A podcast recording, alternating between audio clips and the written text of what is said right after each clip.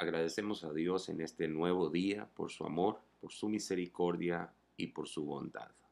En este día quiero compartir con ustedes una escritura de la Santa Palabra de Dios que se encuentra en el libro de eh, Segunda de Corintios, en el capítulo 12 y en el versículo 9.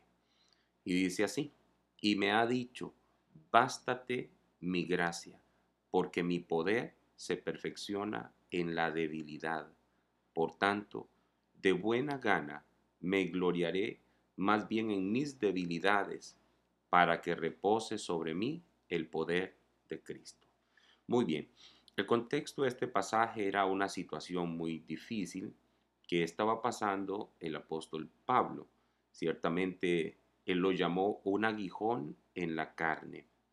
Y bueno, eh, los pasajes también indican que fue un mensajero de Satanás que le abofeteaba eh, día y noche.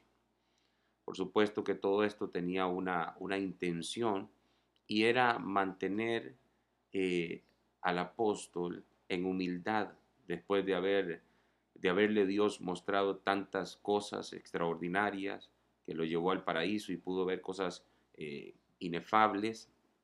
Entonces, para que no se enalteciera su corazón, entonces le fue dado este aguijón en la carne. Tres veces había rogado él al Señor para que se le, se le quitara y sin embargo la respuesta de Dios fue, bástate mi gracia. Es decir, hay cosas que por mucho que oremos, Dios no las va a quitar. Ahora Dios no las quita, pero da algo mejor, que es su gracia.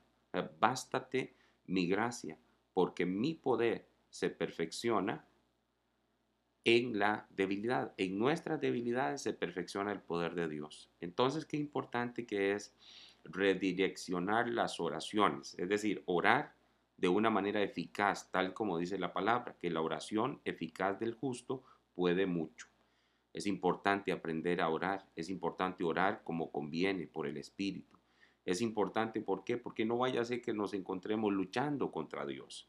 Yo creo que aquí el apóstol ya pudo entender que ya no tenía que orar a Dios para que le quitara el aguijón, sino más bien tenía que decirle, Señor, cumple tu propósito, cumple tu propósito, venga tu reino, hágase tu voluntad. Que esa yo creo que tiene que ser la posición de nosotros eh, para esperar en Dios, confiar en Dios, porque su gracia es suficiente.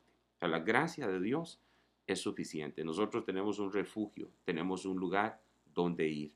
Así que en este día mi intervención es, es simple, cortita, digámoslo así.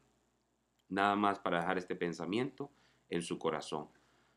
Que baste la gracia de Dios, es suficiente.